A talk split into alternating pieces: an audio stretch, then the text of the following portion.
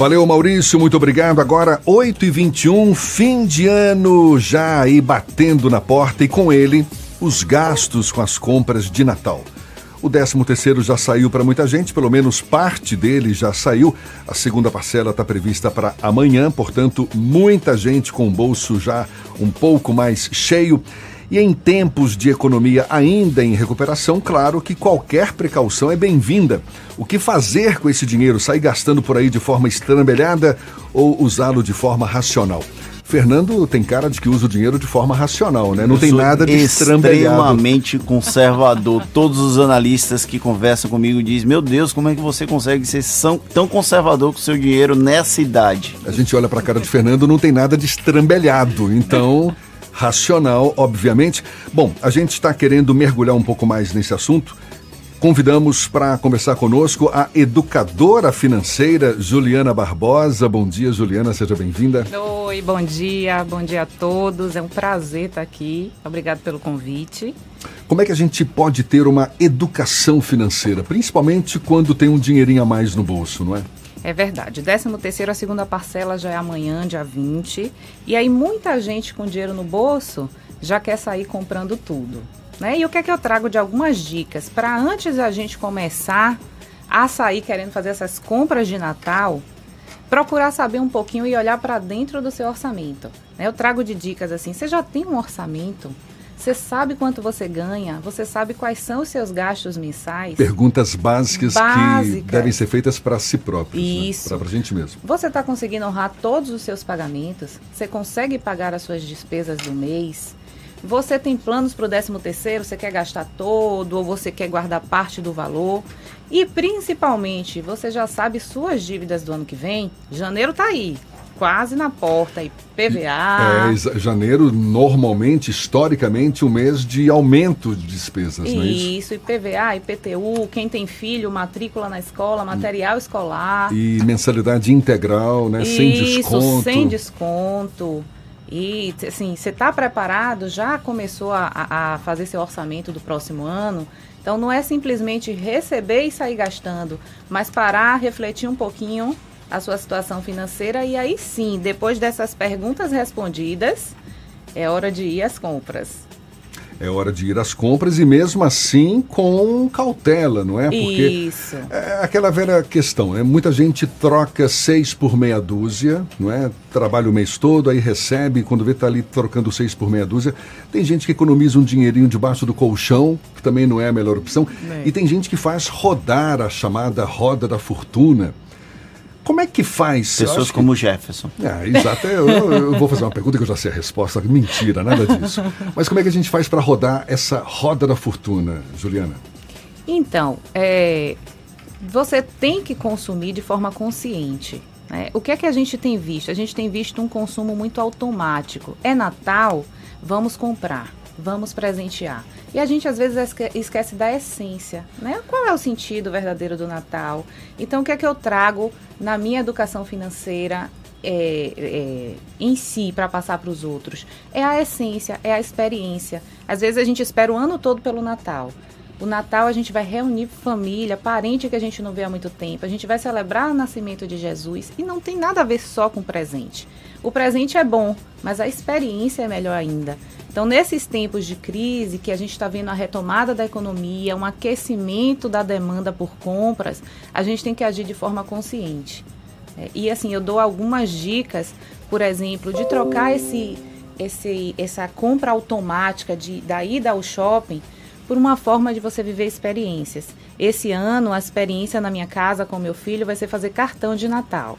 Então, a vovó vai receber um cartão, o vovô vai receber um cartão e não o presente, porque eu acredito que isso vai ficar marcado mais neles do que simplesmente chegar numa loja e comprar um presente. É uma forma de você viver essa experiência em família. Não tenha dúvida, Fernando. Qual, é- qual a grande dica que você pode dar para quem está com um dinheiro relativamente bacana guardado e que Bacana é legal, viu? Gostei. É, é porque tudo vai depender da realidade de cada, cada um. um, Para quem tem um salário mais baixo, um salário, uma grana bacana pode ser o equivalente ao salário. Para quem tem uma grana, um salário maior, pode ser que o salário seja três, quatro vezes Deu o salário. Deu para entender, é uma grana uhum. bacana. Uma justificativa.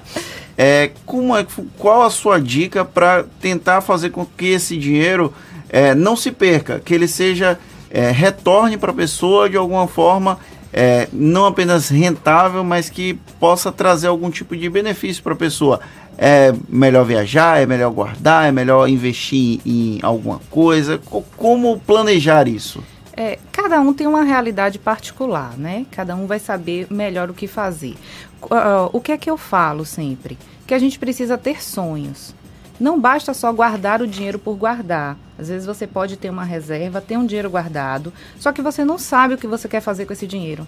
Você não planejou, você não guardou para os sonhos, você simplesmente guardou mensalmente.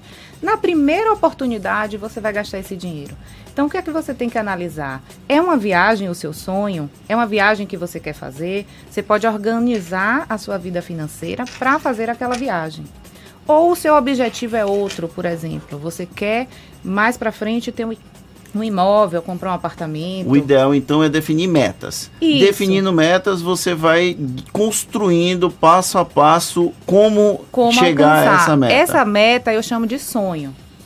Porque eu toco o coração da, das pessoas e da família. Quando eu reúno minha família e digo, olha, a gente tem uma meta de viajar, é diferente de eu estimular o sonho dessa família, dizer, ah, o nosso sonho é fazer uma viagem para Disney. Então eu envolvo todo mundo, ou tendo filho, ou seja só você, ou a esposa, ou namorada, ou sozinho, a gente vai trabalhar para isso, como meta. Se sua meta é deixar o dinheiro e rentabilizar o dinheiro, aí a gente vai ter várias oportunidades. É curto prazo, é médio, é longo prazo, e aí a gente vai trabalhar em cima disso para que potencialize esse dinheiro para realizar seu sonho. Juliana, a gente está falando muito com foco agora nesse fim de ano, que é uma época em que gasta-se mais por conta das compras de Natal, mas Pegando carona nessa pergunta do Fernando, ou seja, no dia a dia, no dia a dia mesmo, como é que a gente faz? Eu quero insistir com aquela pergunta que eu te fiz. Como é que a gente faz para girar a roda da fortuna? Existe alguma fórmula ou alguma sugestão de fórmula para você lidar com o seu orçamento doméstico, com o seu orçamento mensal? Eu, eu, eu, por exemplo, até já querendo antecipar uma resposta aqui, mas é uma, uma dica que eu já ouvi, já li várias vezes e acho muito procedente, muito legal, que é você aprender a viver com 90% do que você recebe. E você seja, segue isso? Sigo. Sigo. Que é importante, é né? importante, né? Exatamente. Você falou só que lê, que ouviu, que, mas segue, né? Sigo, é o meu esforço, o meu empenho é nesse sentido. E reservar 10% do que você recebe para fazer esse dinheiro crescer. Você concorda com isso? Concordo. É, o que eu sempre digo é que a gente precisa viver um patamar abaixo do nosso padrão de vida, que seria justamente é, viver com menos do que o seu padrão de vida lhe, lhe propõe viver, para que você consiga fazer essa reserva. Né? A gente tem alguns tipos de reserva. Primeiro, a reserva estratégica, que seria uma média de 10%, a gente fala em seis salários mínimos. Essa reserva estratégica é a reserva de emergência. Você precisa ter um valor guardado para qualquer imprevisto que aconteça. Um óbito em família, uma doença, um desemprego, que a gente tem visto aí uma situação de muito desemprego ainda. Então, parte desse recurso precisa ser a reserva estratégica, para que você blinde ali os seus sonhos, as suas metas de longo prazo. Reservou, tem a reserva estratégica, a gente parte para guardar para outros planos outras metas que eu chamo de sonhos. Mas é, o que é que a gente precisa fazer para conseguir guardar esse dinheiro? É revisitar o nosso orçamento. Eu chamo de diagnosticar. E quando você fala revisitar o nosso orçamento, é fazer planilha mesmo, Isso. não é fazer aquele acompanhamento diário mensal, ou semanal isso. ou mensal do que você recebe, do que você gasta, do que você tem de compromissos, enfim. Isso. Despesas a longo prazo, despesas de necessidades básicas. Isso. Para quem está começando, para quem quer começar agora uma vida educada financeiramente, o que é que eu aconselho? A gente faz um diagnóstico. Primeiro a gente senta, faz um diagnóstico de toda a nossa vida financeira. Quanto a gente ganha, quanto a gente gasta, porque os pequenos gastos são os grandes vilões do nosso orçamento. E aí é identificar durante os 30 primeiros dias para onde está indo esse dinheiro, com que é que você gasta e fazer um levantamento minucioso. Para a partir daí, poxa, eu gastei 500 reais esse mês só com almoço fora. É uma coisa que eu posso ajustar. E aí, depois desse diagnóstico, você vai saber exatamente para onde está indo o seu dinheiro. A gente está conversando aqui com a educadora financeira Juliana Amaral. Aliás, lembramos, você pode participar também seja pelo nosso WhatsApp. Qual é o número, seu Fernando? 71993111010, mas também pelo YouTube. Mande a sua pergunta para a nossa consultora financeira. Juliana Amaral, educadora financeira, e a gente retoma esse papo já já, agora 8 e meia na Tarde FM. Pois é, falando em joias, falando em dinheiro no bolso, agora, fim de ano, muita gente com uma, um dinheirinho a mais por conta do 13 terceiro, e a gente está conversando com a Juliana Barbosa, educadora financeira, para dar dicas exatamente sobre como administrar melhor esse nosso dinheiro, seja agora, fim de ano, seja no nosso dia a dia.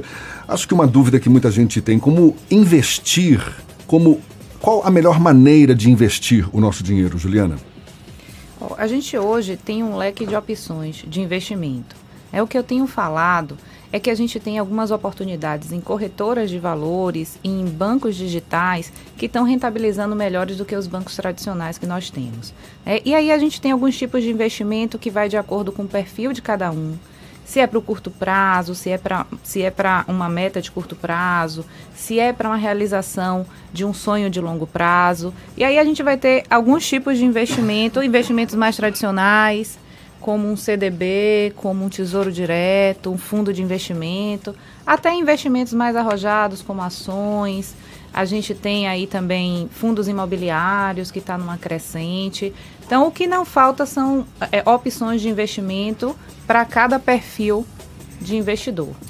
Aquela poupança, não é? Investimento histórico, tradicional, que nem é dos mais interessantes hoje Continua sendo uma grande opção? Não continua sendo. O que é que acontece? Hoje, quando você fala investimento, a maioria das pessoas ainda diz: eu tenho um dinheiro guardado em poupança.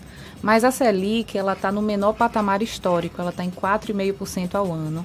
E a poupança hoje já não é um bom investimento. Quem tem dinheiro guardado na poupança hoje está tá deixando de ganhar. Então a gente não aconselha, eu não aconselho mais que se invista em poupança. Né? A não ser quem tinha uma poupança há alguns anos atrás, quando a Selic estava maior, quem já tinha um dinheiro guardado nesse período continua com a rentabilidade de meio por cento. Mas para quem está começando agora, já não é mais um bom investimento. No lugar da poupança, qual a melhor opção? No lugar da poupança, a gente tem CDB. É, CDB nesses bancos digitais, em, em corretoras e até no próprio banco tradicional é, tem que ter uma opção de CDB que tenha uma, uma, uma boa rentabilidade. Se pra... bem que essas opções têm taxa de administração, tem o IOF, não é? Tem... É, o CDB não tem taxa de administração e o IOF só incide se você resgatar até 30 dias. Se você deixar depois de 30 dias, não vai incidir IOF, mas incide imposto de renda. Tem uma mensagem aqui do Sueni Fábio. Estou assistindo a entrevista da educadora financeira Juliana e aprendendo muito manda um abraço e diga para ela que todos do grupo de oração estão assistindo. Ela com certeza vai ficar feliz. Ah, obrigada. Sueni, Sueni e Fábio que mandaram Fábio. essa mensagem. Estão lá assistindo. Obrigada, um beijo. Maravilha, maravilha. E a melhor maneira de controlar o fluxo do meu dinheiro você já deu uma dica, fazer uma planilha. Isso. Agora, planilha contendo que, que, que informações especificamente? Eu tenho um site, posso falar aqui? Claro. Chama Cifrão Educação Financeira. Cifrão Educação Cifrão Financeira? Cifrão Educação Financeira. Lá a gente tem uma planilha de orçamento mensal. Você clica, baixa e lá já tem uma planilha pronta, onde você vai conseguir alimentar ela com todas as suas despesas mensais. E aí você consegue fazer um controle. Você vai acompanhando mensalmente, você consegue fazer um controle visita o site lá. Tem, no site também eu tenho uma opção de investimento para iniciantes, é para quem está começando. E aí eu é, é, tem a nomenclatura de cada investimento, o que é um CDB, o que é um tesouro direto. Então, para quem está começando nessa caminhada de investir, vale a pena consultar lá, baixar, é, é entrar no site e tirar essas dúvidas. E é legal a gente estar tá tendo essa conversa porque educação financeira não é o tipo da coisa que a gente aprende na escola, não é?